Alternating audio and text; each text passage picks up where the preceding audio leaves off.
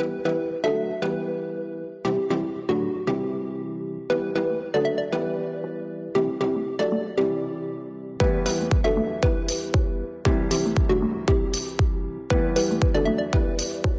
aí, galera! O Nerd Católico está de volta. E, que vamos, e o que vamos falar hoje, Eva? E o que vamos falar? Spider-Man No Way Home. Vem com a gente que hoje o papo é sobre o Cabeça de Aranha. Solta a teia.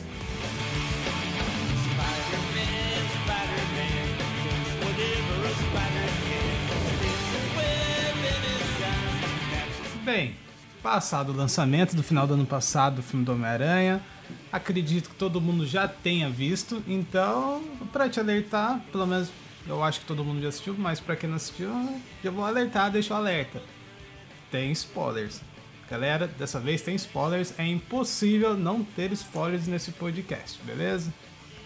Então, se você ainda não viu o filme, vá lá, corra, veja esse filme maravilhoso e depois vem aqui com a gente escutar esse podcast sensacional e criar teorias.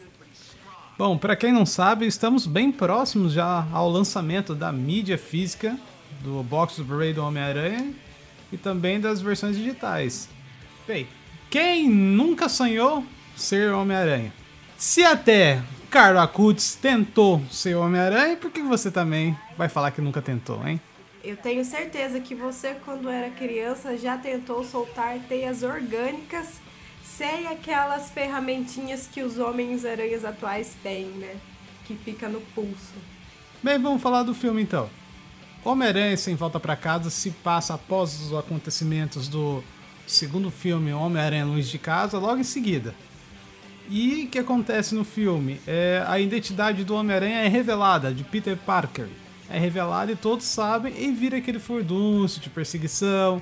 Alguns acham ele que realmente ele matou o vilão mistério, coisa que não aconteceu.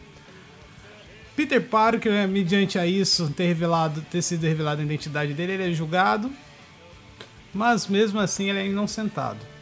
Mas infelizmente todos agora sabem quem é, quem é o Homem-Aranha, a identidade secreta do Homem-Aranha.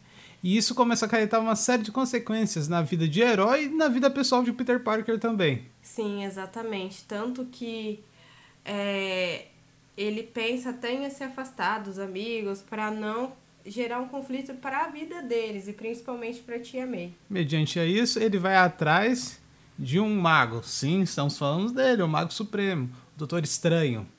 Ele chega e pede para o Doutor Estranho uma maneira que faça os outros esquecerem da identidade dele. Mas no meio do feitiço do Doutor Estranho, Parker começa a alterar, se questionar: ah, todos vão esquecer quem eu sou, tá? que eu sou Homem-Aranha, mas e aquilo que eu vivi com a MJ?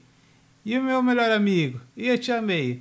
Mediante a isso, a magia do Doutor Estranho dá errado e abre uma série de consequências que carregam ao longo do filme. Uma das consequências Ou seja, né? Peter sendo Peter. Mas uma das consequências é abrir e expandir o que, Devaldo? O multiverso. Sim, senhoras e senhores, aquilo que vimos na série do Loki, já vou deixar aqui em breve, vamos gravar sobre o Loki também. Aquilo que vimos no Loki se expandindo, começamos a ver o resultado já nos filmes. Um primeiro deles, Homem-Aranha. Vale lembrar que a Marvel meio que preparou dentro dessa, desse nova, dessas novas fases do, do universo Marvel a saga do multiverso. Começando com WandaVision, que vimos um deslumbre ali pequeno do multiverso. Entramos no Loki, quando realmente se abriu as possibilidades do multiverso. Passando pela série animada O Arif, que conta as várias facetas dos heróis que conhecemos espalhados pelo multiverso. Um exemplo disso é a Peggy Carter como Capitã Carter em um dos multiversos. Chegamos então ao Homem-Aranha sem volta para casa. A próxima etapa será o Doutor Estranho no Multiverso da Loucura, que também está prometendo muito mais, muito mesmo multiverso. É claro, como o nome já diz, Multiverso da Loucura. Sem contar que os efeitos especiais são incríveis, né? Tem o Eletro, tem o aquele cara lá que é feito de areia, o Homem-Areia, não é? É, ele mesmo. Então, é bem top os efeitos, principalmente porque a Marvel, ela para fazer essa surpresa, né, já contando aqui de aparecer os três Homens-Aranhas, removeu é, esses três do. Na verdade foram dois e só deixou um no trailer, mas não teve como escapar, porque a gente que é fã vai saber que tinha mais alguns e foram removidos. Deixaram essa brechinha. Sim, sim. É, e isso foram, foi revelado no trailer BR, tá, gente? É BR sendo BR. Mas beleza, não vamos contar o filme inteiro aqui, que a gente já contou metade do filme apesar de já ter dado os spoilers, mas você que não conferiu, é bom você lá conferir, você vai gostar. Bom, Eva, quais são os valores cristãos que o filme nos ensina? O primeiro é que o Espírito Santo nos guia. Assim como o sentido do aranha, né, do Peter, o Espírito Santo nos guia perfeitamente, mostrando os caminhos que a gente tem que traçar. Em seguida, a gente tem a amizade, né, essa mensagem que o filme nos traz a amizade entre o Peter, MJ e o Nid. Então a gente tem até aqui numa passagem bíblica para vocês. Um amigo fiel é quem o achou descobriu um tesouro.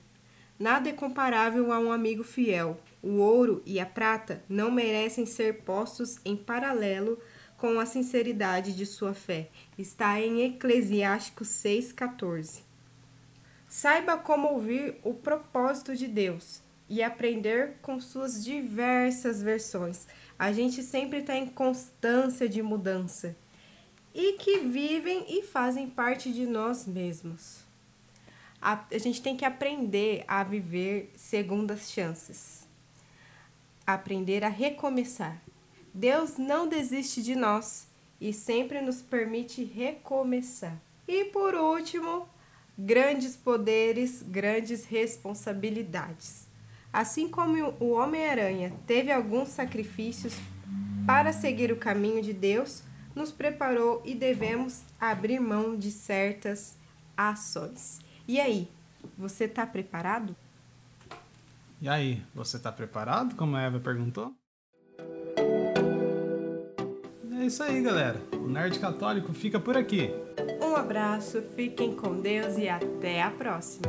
E detalhe, não se esqueçam, a gente tá no YouTube, só procura lá Santo Talk, e no Instagram também, que é Santo Talk UFC. Então é isso aí, galera. Que a força esteja com vocês. Fique com Deus e até a próxima. Não esqueça, somos católicos, mas também somos nerds.